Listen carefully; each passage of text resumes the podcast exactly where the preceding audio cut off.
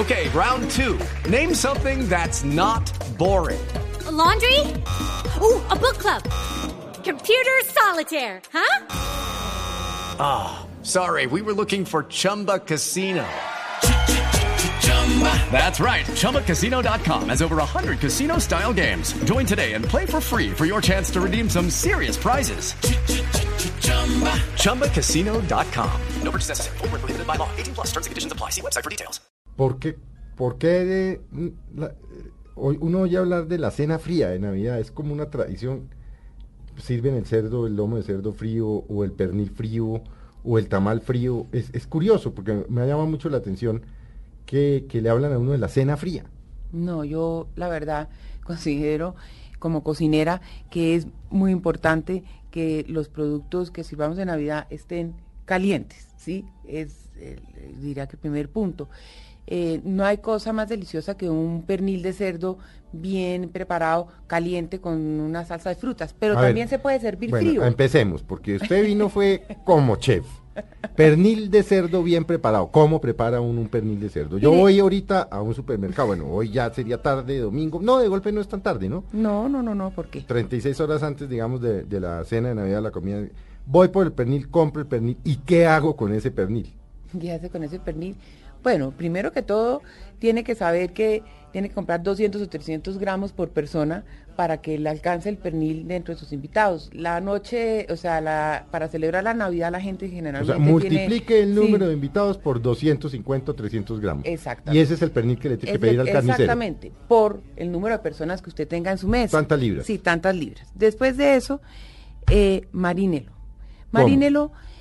Yo, yo en la marinada generalmente digo que escoja la hierba de su preferencia. Hay gente que no le gusta el cilantro, hay gente que le encanta el orégano o los aromas del tomillo. Entonces, póngale lo que usted cree que le gusta más. Haga una mezcla de Sí. hierbas. Pero antes de eso, Y póngale dos ingredientes que le voy a decir a usted que son el éxito de la marinada, Ajá. que son el ácido y el, eh, y el aceite que da eh, mm, humedad al producto. Entonces, usted puede hacer una marinada con una hierba, con un aceite de buena calidad, pues ser un aceite de maíz Sí, o un aceite no. de canola, no tiene que ser un aceite muy costoso. no tiene que ser de oliva. Oliva es muy fuerte, ¿no? Para marinar. Sí. O da sea, un tiene que ser un aceite normal de cocina. Exactamente, un aceite normal de cocina y agrégueles, por ejemplo, ¿por qué no podemos cerveza? A mí me encanta Ajá. marinar con cerveza. ¿Ese es el ácido? No. No, y póngale el ácido un toque de vinagre o un toque ácido que tiene puede ser con una fruta. Puede ser, eh, naranja, naranja.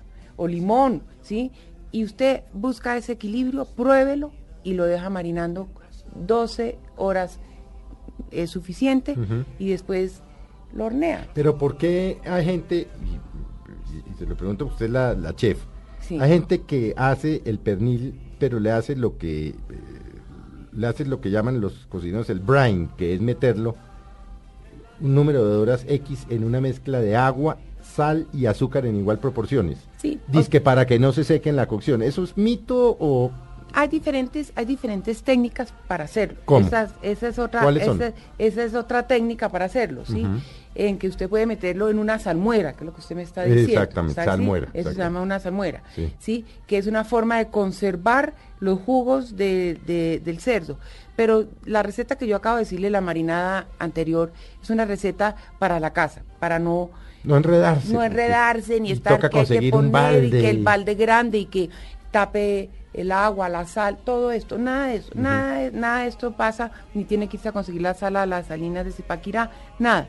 Esto es una cosa completamente sencilla, casera, fácil, sencilla para las amas de casa que nos están oyendo, Y que yo- van ahora, compran su pernil, Exacto. sus hierbas de la preferencia, su aceite normal, Sí, canola, Sí, ¿verdad? exactamente. Eh, su cítrico Sí, lo que hay que y, poner... y refiégalo, consiéntalo, ¿no? Exacto, es, ahí vengo a mi punto. Yo creo que la cocina, como todas las cosas en la vida, hay que ponerle ese sentimiento. Buena energía, como dicen ahora. Y, buena vibra, buena Sí, vibra, dicen sus hijos y los míos. Sí. Sí. Eso, exactamente. buena vibra. La buena vibra. Sí. Nada con afán queda generalmente No, muy es bien. que en cocina no hay, no hay caminos cortos. Y usted que sabe de eso también, como yo, sabe que hay que dedicarle el tiempo, hay que darle el tiempo y cuando uno le dedica el tiempo a asarlo, a consentirlo, uno tiene Bueno. un gran resultado. lo dejamos marinando, digamos que lo compramos hoy por la tarde, mañana está lleva ya más de 12 horas. Bueno, ¿A qué temperatura debemos meter este pernil y cómo sabemos que no se nos secó o que no nos quedó crudo? ¿Cuál es la temperatura del horno?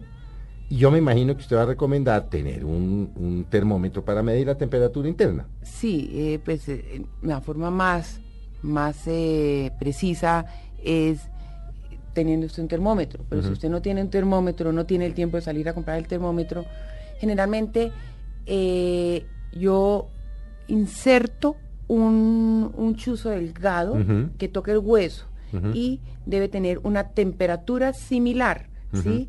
El, el chuzo y debe tener una temperatura caliente. Eso quiere decir que está, eh, que ya está cocido y que no sale agua, o sea, no sale ese líquido que Ajá, suelta ajá. el animal. Decir, no es, Es decir, que, no es un que ese palo, que normalmente es un palo Sí, de madera largo sí. o puede ser metálico, Metálico, metálico todo para tenga que la misma temperatura, Sí. desde la punta hasta arriba. Eso quiere decir que está, y que no salga agua. sí, que no ¿A sale. qué temperatura el horno? 350 grados Fahrenheit o 180 grados centígrados. Bueno, y eso puede ser una hora, dos, tres, cuatro, Depende de la cantidad de Bueno, libras. pero son digamos 20 minutos por libra ah, aproximadamente. 20 minutos por libra. Aproximadamente. Sí, Bueno. aproximadamente porque cada horno tiene su... Bueno, muy bien. Sacamos, sacamos, ya sacamos nuestro pernil de cerdo, lo sacamos del horno, lo ponemos a descansar, suelta unos líquidos, porque eso, ah, esa es otra pregunta, ¿usted lo pone sobre una cama de verduras o algo o lo pone de una vez en el... Generalmente yo nunca lo pongo directamente so, o sea, el que voy a hacer, por ejemplo, yo el sábado, sí, pa- el- el, para de- el para de el que voy a hacer el de- para mi familia el 24, Sí. generalmente yo pongo es una par, o sea, pongo las verduras en el en la base En la parte de abajo. ¿Qué, ver- de- de verduras la- pone?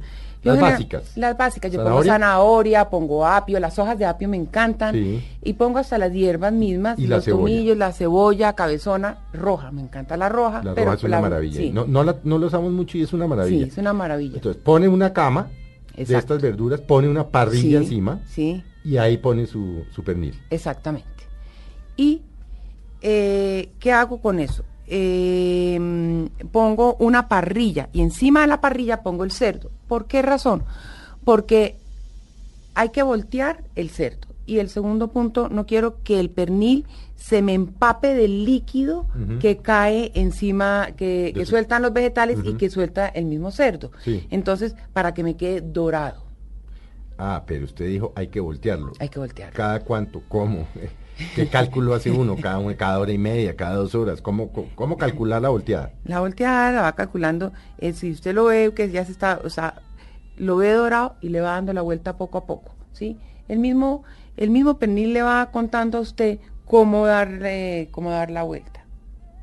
Es un tema de ojo, ¿no? Es un tema de ojo y, y es un tema de ojo, de sentimiento y un poquito de criterio, de ver que si se está dorando mucho, pues entonces hay que darle la vuelta. Pero entonces cuando usted ya está listo, usted lo saca y está todo dorado y no se ha mojado con los jugos que soltó o con los jugos que soltaron las los Usted lo vegetales. sacó del horno, lo deja descansar. Hábleme de una salsa chévere, como dicen, para hacerle al, al, al pernil. Yo le voy a decir una que voy a hacer. Ah, pues dígame la suya. es un secreto de chef, ¿no? Para que, para que los oyentes tomen nota porque es secreto de chef. Los chefs no suelen, no suelen dar sus recetas, ¿no? Bueno, Pero no- usted siempre la ha conocido como una persona generosa con ese tema. Sí, no, no, no, eso no, no tengo en eso problema. Le voy a contar. A mí me encanta la papayuela, me encanta, me fascina el dulce de papayuela. Entonces, yo hago el dulce de papayuela con anterioridad generalmente y lo guardo en la nevera de mi casa. Ujú. Y a ese dulce de papayuela, Dulce de papayuela se hace como porque alguien, alguien eh, cogen la papayuela, la parten y la hacen como en un almíbar. sí, la hago en un Usted tiene su almíbar. dulce de papayuela. O sea, yo tengo mi dulce de papayuela. Hasta puedo dar la opción que si alguien quiere, conoce sitios donde la hagan maravillosamente, pues la puede comprar allá. Y entonces pongo caldo, un caldo hecho en casa, en eso Un sí, caldo de, pollo. De pollo. O sea, un caldo de pollo o de vegetales, la- Sí. hecho en casa y pongo la, mm, la- el dulce de papayuela con un poco de su almíbar y le agrego ají dulce. O sea, el caldo de pollo hecho en casa, que eso pues es Sí. coger unas presas y eso, y después sirven esas para el guayabo del 25, para un sándwich, ¿no? Sí, sí, sí, sí. le echa la- el almíbar, pues el- la papayuela. ¿Y qué más le echa? Y le echo ají dulce Sí. o puede ser si si a la gente le gusta el ají picante, pues eh, cojo otro tipo de ¿Ningún ají. licor? No. Cero No, licor. Cero licor. Cero licor. bueno. Se puede, es opcional. Se puede, por ejemplo, dentro del caldo, dentro de la reducción del caldo y, y la papayuela, se puede agregar un toque de vino blanco. Pero eso es opcional, no es una cosa que sea totalmente necesaria. Lo deja reducir Lo dejo reducir. y, luego y lo licúa. No. Lo, Lo, de- pasa por un... Ah, lo deja con los pedazos de con los papayuela. pedazos, con los pedazos de papayuela y para darle el final siempre he hecho unas gotas de jugo de limón y un bastante ralladura de limón. Entonces hago una salsa agridulce em, que va divinamente con el cerdo. Y, y, por ejemplo la hierba que yo eh, escogí para eh, usar para mi para mi pernil de cerdo fue el cilantro. Y el cilantro va muy bien, mezcla muy bien con el eh, con la papayuela. Bueno, tenemos nuestro pernil. ¿Usted lo calienta antes de llevarlo a la mesa? Sí. Yo sí. Si es el caso que si yo, por ejemplo, eh, Y la salsa, por supuesto, la calienta. Sí, me encanta la salsa caliente. Bueno. ¿Y cómo lo acompañamos? ¿Cómo lo acompañamos? ¿Con Ah, qué, eso con qué lo servimos? Eso sí, yo le digo que eso sí, yo, a mí me encantan todo lo que es la papa, la papa o el plátano. Entonces, si en este caso voy a hacer unas eh, galletas, ese es el nombre de plátano, que, de plátano, perdón, de papa, de dos variedades de papa, de papa pastusa con papa criolla. Sí. Esa papa pastusa y esa papa criolla las mezclo con guiso colombiano. Sí, o Con- sea, la, sí. la cebolla junca. La cebolla junca. Y el tomate. Y el tomate. Y si quieren pueden hacerlo en un, si quieren ponerle alguna inventiva, algo divertido, puede ser de pronto en un aceite que haya sido aromatizado con, con achote, ¿sí? Para que quede ese tono rojo, un tris de tono, no en exceso, ¿sí? Y eso da un sabor muy delicioso. Y armo, dejo reposar, digamos, ese puré con el guiso y se puede, y armo unas galletas gruesitas, unas galletas gruesas que paso por miga de pan y, Es como una especie de arepita. sí, de arepita, Sí. exactamente. Lo pasa por miga de pan con o sin huevo antes. No, sin huevo, no o sea, se que se pegue a Sí, la humedad natural del, De la papa. de la papa, del puré. sí, y los pongo en el horno. Usted no Ah, en el horno, en el no horno. hay que fritar. No. ¿Por qué en el horno?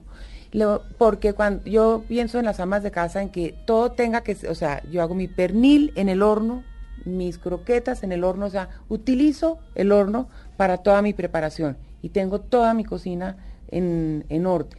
Entonces, eh, pero también se pueden hacer si se quieren en sartén.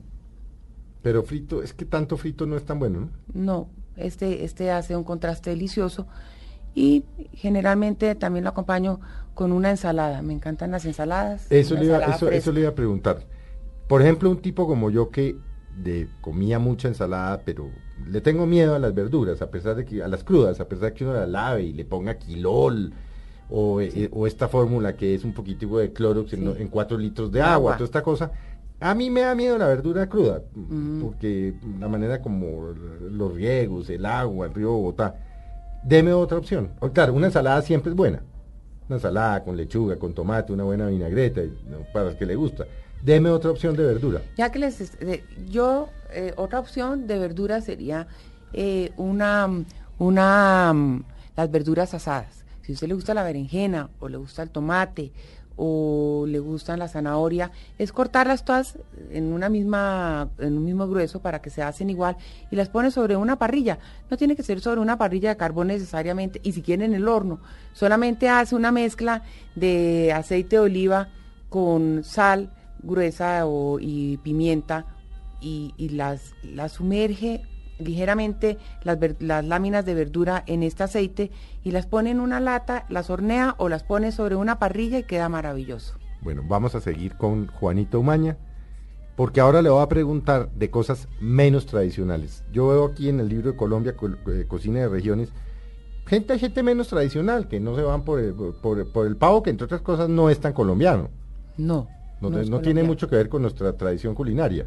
Eh, ha entrado a las mesas colombianas, pero no es, eh, no, no forma parte del recetario tradicional colombiano. Bueno, ya volvemos en unos minutos con Juanita Umaña.